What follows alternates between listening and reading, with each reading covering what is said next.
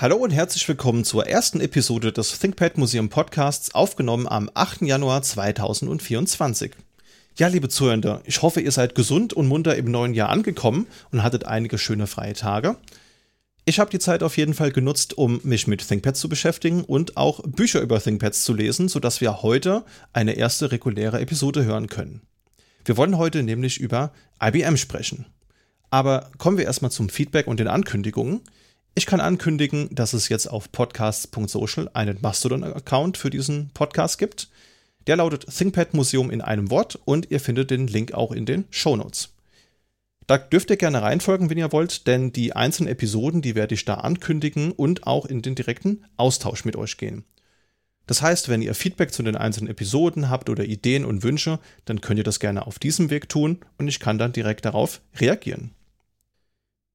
Die Nullnummer des Podcasts habe ich ja kurz vor Weihnachten veröffentlicht und ich habe eben gerade mal kurz in die Statistiken reingeschaut und kann sagen, dass es jetzt schon 51 Abos für diesen Podcast gibt über Mastodon und Castopod und die Nullnummer wurde auch schon 300 Mal runtergeladen und das ist weit über dem, was ich eher erwartet hätte für diesen Podcast. Also vielen lieben Dank da schon mal an der Stelle. Das bedeutet mir wirklich sehr viel.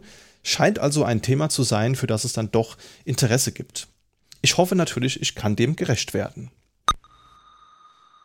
Kommen wir kurz zu den News. Ich habe euch zwei Links mitgebracht, genauer gesagt zwei Testberichte von den KollegInnen von Notebook Check. Die haben nämlich einerseits mal das T14 G4 getestet. Das gibt es jetzt schon seit einiger Zeit auch in Deutschland. Das ist im Prinzip so das aktuelle Brot- und Buttergerät zu einem fairen Preis. Ich habe mal den Konfigurator angeworfen und wenn man da die größte CPU, also den Ryzen 7 Pro, den maximalen RAM von 32 GB nimmt, eine 1 TB SSD und ein Full HD Panel, da landet man irgendwo bei ca. 1600 Euro und das ist für ein 14 Zoll Gerät in Maximalausbaustufe doch ein recht fairer Preis. Gibt natürlich günstigere Geräte und auch teurere, aber der Sweet Spot für Preis-Leistung, der ist hier ganz okay, wie ich finde.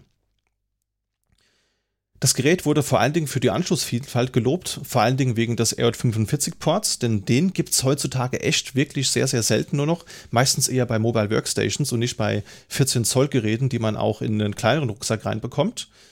Die generelle Verarbeitung fanden sie auch ganz gut. Es gibt kein Nachwippen des Displays, haben sie hier angemerkt. Und das Gerät hat jetzt gegenüber dem G3, das ich ja auch habe, erstmals USB 4. Da gibt es einen Port und die Intel-Version, die hat halt hier zweimal Thunderbolt 4. Das gibt es bei der AMD-Version nicht, weil Thunderbolt ist ja eine lizenzierte äh, Intel-Technik, die es so jetzt nicht gibt. Aber auch mit USB 3 oder USB 4 könnt ihr euch an Thunderbolt oder USB-C Docking Stations anstecken und könnt da auch USB-Geräte, Bildschirm und Netzwerk konsumieren. Das funktioniert, das kann ich bestätigen. Angemängelt wurde, dass die Tastatur leider weiterhin nur 1,5 mm Travel hat.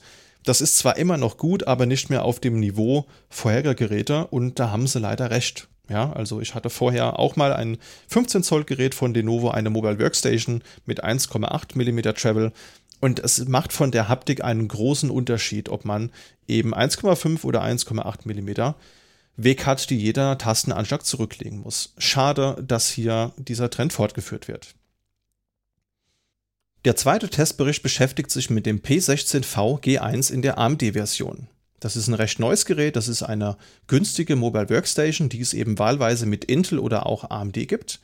Auch da habe ich mal den Konfigurator angeworfen und habe mal den Ryzen 7 Pro HS genommen, 32 GB, eine 1 TB SSD, ein Full HD Panel und die kleinere GPU und da bin ich bei ca. 1800 Euro gelandet. Das ist natürlich spürbar teurer, aber für eine Mobile Workstation also ein Gerät für besonders anspruchsvolle Workloads, ist das immer noch recht überschaubar. Denn da kann man auch ganz gerne mal 3, 4 oder 5000 Euro los sein.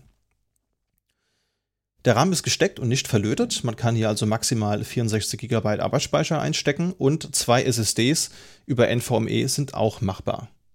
Besonders wild finde ich, dass sich zu der AMD-CPU eine Nvidia GPU gesellt, denn hier hat man die Wahl zwischen einer Nvidia RTX A500 oder einer A1000. In dem Testbericht wurde angemerkt, dass für das Gehäuse ausschließlich Kunststoff verwendet wurde und die Wanne und der Bildschirmrahmen, die fühlen sich rau und auch leider minderwertig an. Ansonsten wippen auch die Bildschirmscharniere ziemlich nach und man merkt hier einfach schon, dass man für den Preis irgendwo Abstriche machen musste und das ist in dem Fall das Gehäuse. Ein Novum am Gehäuse ist auch, dass es jetzt einen roten Akzentstreifen an der Gehäuserückseite gibt und naja, mich persönlich erinnert das eher so an Consumer-Hardware, also diese Gaming-Notebooks, die man auch bei Mediamarkt und Saturn und so weiter bekommt. Schaut euch gerne mal die Bilder im Testbericht an. Mich würde interessieren, wie ihr darüber denkt. Könnt ihr ja gerne mal in den Kommentaren hinterlassen oder per E-Mail an podcast.thinkpad-museum.de. Ansonsten ist auch hier leider bei den 15 Zoll oder 16 Zoll Workstations die Tastatur mit dem geringeren Tastenhub angekommen. In dem Fall auch hier wieder 1,5 mm Travel statt 1,8 und das ist ein deutlicher Unterschied, wie gerade schon gesagt. Und mir ist nicht ganz klar, warum man das gemacht hat, weil die Gehäuse oder die Gerätehöhe liegt hier bei fast 2,5 cm. Da wäre eigentlich Platz gewesen für die 0,3 mm mehr Travel, behaupte ich mal als, als Laie. Wenn ihr da Insights habt, lasst es mich auch gerne wissen. Und damit kommen wir zum heutigen Thema IBM, ein Kurzprofil. Der Podcast soll sich ja vor allen Dingen mit ThinkPads beschäftigen, aber wir können natürlich nicht über ThinkPads reden, ohne vorher über IBM oder Big Blue zu sprechen. Und darum soll es heute gehen. Die Geschichte von IBM, die ist sehr belebt und extrem vielseitig. Wir könnten hier also ohne Probleme mehrere Stunden über die gesamte Geschichte schwadronieren. Ich glaube aber, dass vieles davon gar nicht so für ThinkPads relevant ist und euch vielleicht auch gar nicht so in der Tiefe interessiert. Deswegen versuche ich euch heute einfach mal einen kurzen Überblick über die Firmengeschichte zu geben und an die eine oder andere Stelle werden wir auch sicherlich später nochmal mit Sonderepisoden springen. Von daher Heute machen wir nur mal den groben Überblick und die Details kommen dann in weiteren Folgen, sodass man sich das dann nacheinander anhören kann. 113 Jahre ist IBM mittlerweile alt und hat ganz viel verschiedene Themen in seiner Laufzeit bisher gesehen. IBM kommt nämlich ursprünglich aus so Themen wie Lochkarten und analoge Maschinen, wie zum Beispiel Wagen oder Stechuhren. Später haben sie sich dann mit Röhrenrechnern beschäftigt. Daraufhin folgte dann der Mainframe und später dann der Personal Computer, den wir heute ja alle kennengelernt haben. Vor allen Dingen Desktops oder eben Notebooks. Ein Thema, das noch recht jung ist, ist das Thema Quantencomputing. Auch das ist ein Thema, in dem IBM ziemlich stark investiert. Aber heutzutage ist IBM vor allen Dingen für hochspezialisierte IT-Lösungen bekannt. Das heißt, bei IBM kauft man vor allen Dingen Datenbanken, Werkzeuge zur Automatisierung, Spezialsoftware für die einzelnen Branchen. Künstliche Intelligenz ist ein Thema, in dem sich IBM stark positioniert. Es gibt Netzwerkprodukte, Storage und eben auch Mainframes, denn totgesagt leben ja bekanntlicherweise länger. Und das Thema ist heutzutage immer noch brandaktuell und es gibt sehr viele Kundinnen da draußen, die Mainframes oder eben Großrechner einsetzen. Ansonsten ist IBM auch im Consulting unterwegs. Es gibt da beispielsweise die Tochterfirma Kyndryl, aber auch als Cloud-Anbieter sieht sich Big Blue mittlerweile. Früher hieß das Ganze Blue Mix oder heutzutage eben IBM Cloud. Zur Firma gehören knapp 300.000 Mitarbeitende weltweit und ca. 20.000 davon allein in Deutschland, wenn man die ganzen Tochterfirmen eben dazu zählt. In der Geschichte stand es schon öfters mal nicht ganz so gut um IBM, aber durch kalkulierte Risiken und gezielte Übernahmen konnte sich IBM hier immer aus der Affäre ziehen und auch ganz gut weiter wachsen und dadurch ist IBM zu der großen Firma geworden, die sie heute eben sind. Ich habe im Rahmen der Vorbereitung herausgefunden, dass seit der Umbenennung in IBM über 200 Firmen übernommen wurden und 40 davon auch wieder später verkauft wurden. Die Liste habe ich euch in den Shownotes verlinkt, wenn ihr da mal reinschauen wollt. Es ist wirklich beachtlich, was alles früher mal eine eigenständige Firma war und dass viele der Produkte, die man so kennt, eben einfach nur durch Zukäufe entstanden sind. Die wohl bekannteste Übernahme dürfte die von Red Hat gewesen sein. Das ist ein Linux-Distributor und den hat IBM eben 2019 für schlappe 34 Milliarden US-Dollar übernommen. Der bekannteste Verkauf hingegen, das war das PC-Geschäft. Das hat IBM nämlich 2004 für 9 Milliarden US-Dollar an Lenovo übergeben. Dazu zählten dann vor allen Dingen die, die Desktops, die Workstations oder eben auch unsere geliebten IBM ThinkPads. Aber dazu später mehr. Wenn wir über die Geschichte von IBM sprechen wollen, müssen wir auch über Herman Hollerith sprechen. Denn IBM geht eigentlich auf eine Firma zurück, die er 1896 gegründet hat. Die Firma hieß Tabulating Machine Company und Hollerith zählt auch als Erfinder des sogenannten Hollerith-Lochkartenverfahrens.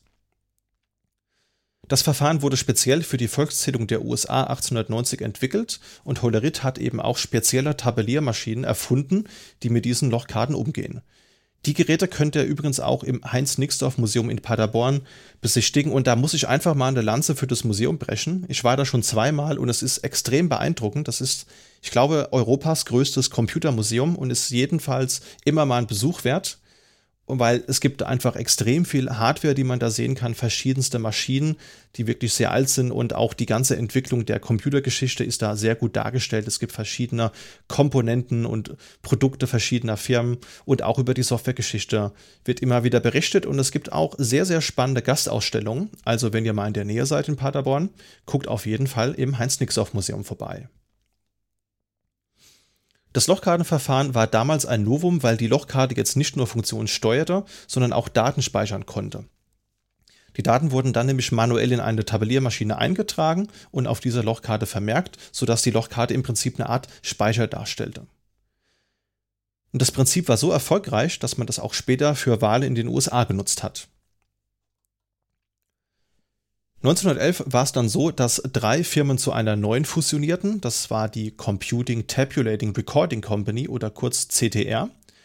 Das war zum einen die Computing Scale Corporation, dann die Tabulating Machine Company von Hollerith und die International Time Recording. Und diese neue Firma, die hatte dann zusammen eben 1300 Mitarbeitende und hat sich dann auf die Lochkarten, Wagen und Uhrentechnik spezialisiert. Die Maschinen für diese Stimmzettelzählung, die hat man dann aber übrigens später eingestellt, weil die Hersteller für nicht ganz korrekte Zählen mal rechtlich haftbar gemacht wurden und das ein ziemlicher Image-Schaden war.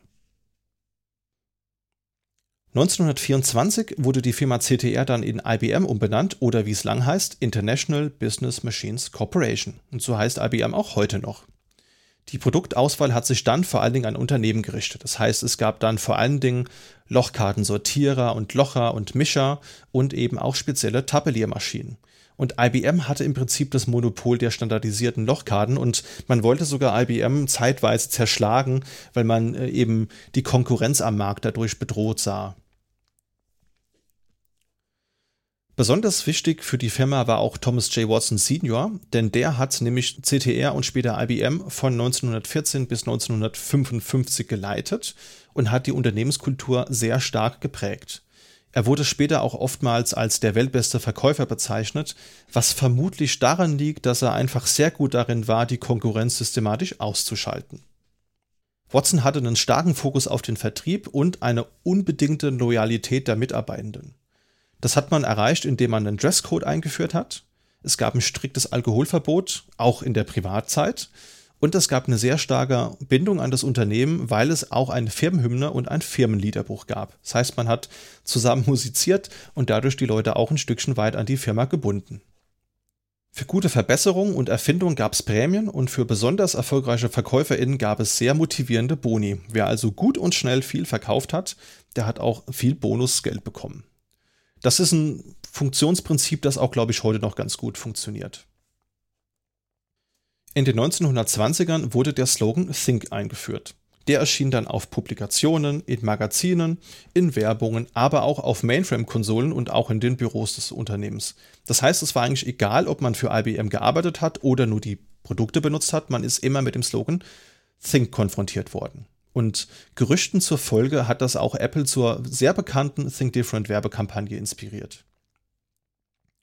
Es gab auch jahrzehntelang kleine Notizbücher mit der Aufschrift Think für die Mitarbeitenden. Das heißt, wenn man angefangen hat, war das eins der Gegenstände, die man sofort ausgehändigt bekommen hat und konnte dort eben seine Ideen und Pläne niederschreiben.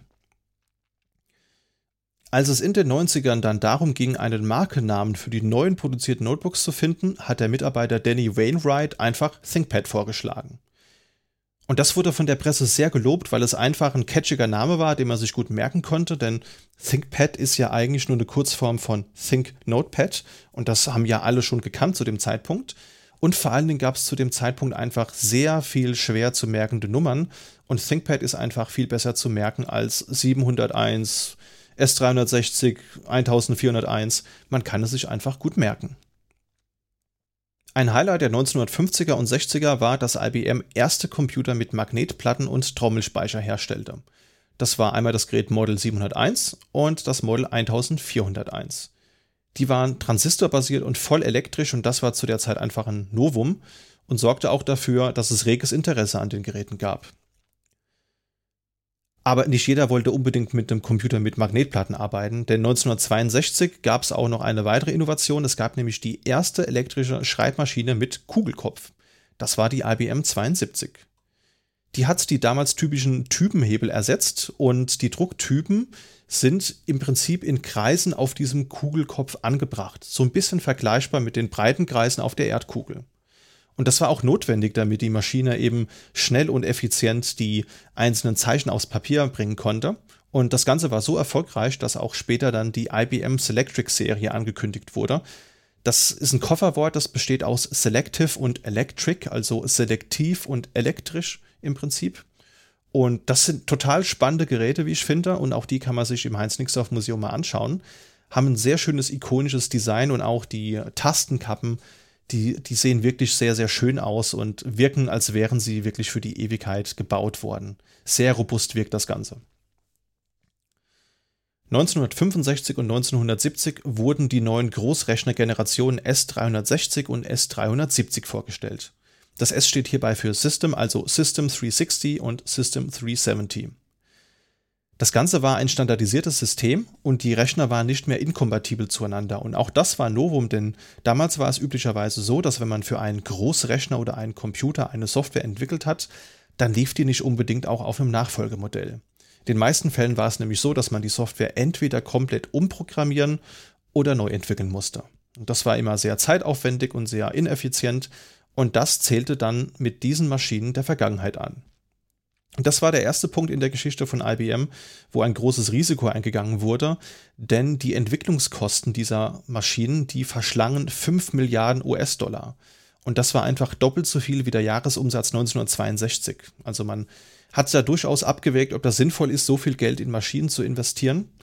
Aber das große Risiko hat sich auf jeden Fall ausgezahlt, denn danach gingen die Verkäufe durch die Decke. Es gab sehr viel mehr Kundinnen, die sich für Mainframes und die Großrechner interessiert haben.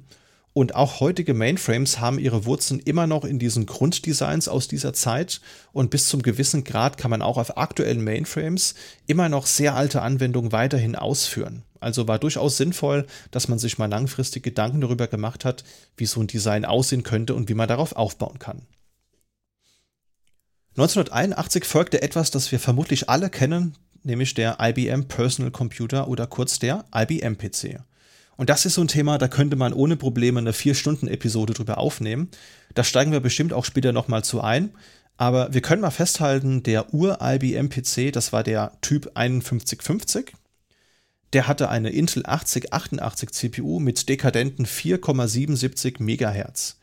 Und das ist natürlich extrem unvorstellbar heutzutage, denn jeder, jeder äh, Rechner, den man heutzutage so vorfindet, jedes Smartphone, jedes Tablet hat ein Vielfaches davon. Und damals war das aber ein absolutes Novum, fast 5 Megahertz in einem transportablen oder äh, nicht schrankfüllenden Gehäuse verbauen zu können. Die IBM-PC hatte bis zu 256 Kilobyte RAM und statt einer Festplatte gab es zwei 5,1 Zoll Disketten. Später gab es auch optional Erweiterungseinheiten, die vom XT nämlich, und dort konnte man bis zu 10 Megabyte Festplatten verbauen. Zeitgleich mit dem IBM-PC wurde auch die unverwüstliche IBM Model F-Tastatur vorgestellt, die mit dem Gerät kam. Das war wirklich eine mehrere Kilo schwere Tastatur in einem Metallgehäuse und mit der konnte man eben dann Texte eintippen und die ist wirklich sehr ikonisch, weil sie einfach so ein unfassbares Schiff ist. Also wenn so eine IBM Model F auf den Boden fällt, dann geht der Boden kaputt und nicht die Tastatur. Und auch da könnte man noch sehr weiter äh, drüber elaborieren, was die Tastatur ausmacht. Sie hat, wie ich finde, ein sehr merkwürdiges Layout aus heutiger Perspektive. Die typischen Funktionstasten wie F1 bis F12, die findet man beispielsweise nicht auf dieser Tastatur. Stattdessen gibt es links merkwürdige Sondertasten. Und auch die Pfeiltasten, wie wir sie heute kennen, die gab es damals auch so in der Art und Weise noch nicht. An der Stelle verweise ich mal auf den Klick-Klack-Hack-Podcast von Philipp. Grüße gehen raus. Der hat sich nämlich in der Episode 29 mit genau dieser Tastatur beschäftigt. Und wenn euch das Thema interessiert, hört am besten da einfach mal rein. Nach nur zwei Jahren folgte 1983 dann der IBM XT oder Extended Technology. Der Rechner hieß Typ 5160 und hatte ebenfalls eine Intel 8088 CPU, bot aber mehr Slots für Erweiterungskarten. Das heißt, man konnte im Nachgang dann leistungsfähige Grafikkarten verbauen, weitere serielle oder parallele Schnittstellen und so weiter.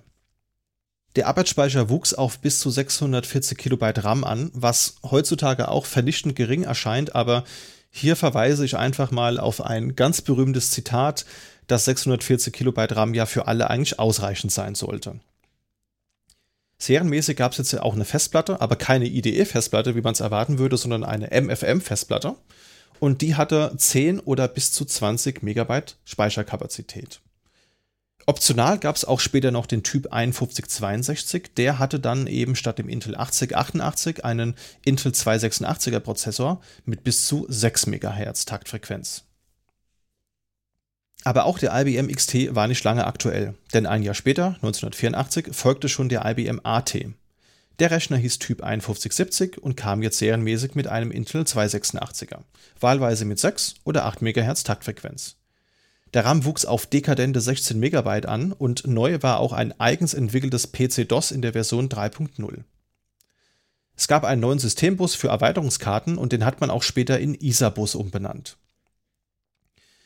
Und wer jetzt keine IBM Model F-Tastatur haben wollte, der konnte auch eine ikonische IBM Model M-Tastatur wählen. Das ist der Nachfolger der Model F hat auch das gleiche Prinzip, also Buckling Spring Technologie nennt man das. Das sind Federn, die durch Betätigen der Tasten geknickt werden, dadurch ein extrem taktiles Feedback liefern, was von Leuten, die viel schreiben, sehr geschätzt wird, aber auch andererseits einen sehr ikonischen Klang generiert. Und das Besondere an der Tastatur ist, sie war zwar ein bisschen weniger qualitativ produziert, sie hatte jetzt nur noch ein Hartplastikgehäuse und kein Metall mehr, war dadurch aber auch deutlich über ein Kilo schwer und das prägte das heutige Tastaturlayout. Also das, was bei der Model F fehlte, beispielsweise Pfeiltasten oder Bild hoch, Bild runter, POS 1 und Enter, ihr kennt die Tasten oder die Funktionsreihe, auch die möchte man ja nicht mehr missen. Die wurde mit dem Design der Model M eingeführt. Also man kann sagen, dass heutige Tastaturen im Wesentlichen auf die IBM Model M aus den 80ern zurückgeht. Auch hier verweise ich nochmal auf den Click-Tack-Hack-Podcast, auf die Episode 15, die sich detailliert mit den Tastaturen beschäftigt. Ich habe auch so eine IBM Model M in meiner Sammlung und benutze die regelmäßig und habe da echt Freude dran. Und es gibt sogar lizenzierte Nachbauten von der Model M. Also wenn euch die Tastatur begeistert, man kriegt die auch mit USB-Anschluss, sei hier an der Stelle mal angemerkt. Und last but not least, ab 1992 produzierte IBM auch Notebooks, die von uns sehr geliebten ThinkPads. Es gab erste tragbare Computer von IBM auch schon seit 1984. Da werden wir in einer der nächsten Episoden drüber sprechen. Aber die ersten richtigen Laptops, wie man sie heute auch bezeichnen und wahrnehmen würden, die erschienen dann 1990 und ab 1992 gab es eben die eigene Produktkategorie dafür. Die ersten ThinkPads, die gab es dann im Oktober 1992. Das waren die Modellreihen 300, 700 und 700C. Das Ganze fand dann 2004 sein Ende, denn da hat IBM das ganze Computer-Business bestehend aus Workstations und eben den Notebooks an Lenovo verkauft. Aussage damals war, man befürchtet, dass die PC-Ära sich dem Ende neige und man wollte sich anderen Themengebieten widmen. Sehr, sehr schade, wie ich finde, aber das hat der Marke ThinkPad eigentlich nicht geschadet, denn die Entwicklungszyklen wurden dadurch kürzer und auch die internationalen Verkäufe sind, seitdem das Ganze bei Lenovo liegt, signifikant höher, als es zu IBM-Zeiten war. Aber das werden wir in, auch in einer der nächsten Episoden mal näher besprechen. Das soll es heute also mit einem kleinen Überblick über IBM und die Geschichte gewesen sein. Feedback ist mir natürlich wichtig, liebe Zuhörende. Das heißt, wenn ihr konstruktive Kritik oder auch Feedback habt, lasst mich gerne wissen, beispielsweise per E-Mail an podcast.thinkpad-museum.de. Könnt auch gerne über den Podcatcher eurer Wahl das Ganze bewerten. Ihr dürft mir auch gerne, wenn ihr wollt, auf Mastodon folgen. Da ist der Handle ThinkPad Museum in einem Wort at podcasts.social. Und ihr findet auch in den Shownotes einen Link zur Matrix Community. In dem Sinne, ich hoffe, ihr konntet was mitnehmen. Ich wünsche euch viel Spaß am Gerät und wir hören uns in einigen Wochen wieder. Bis dahin.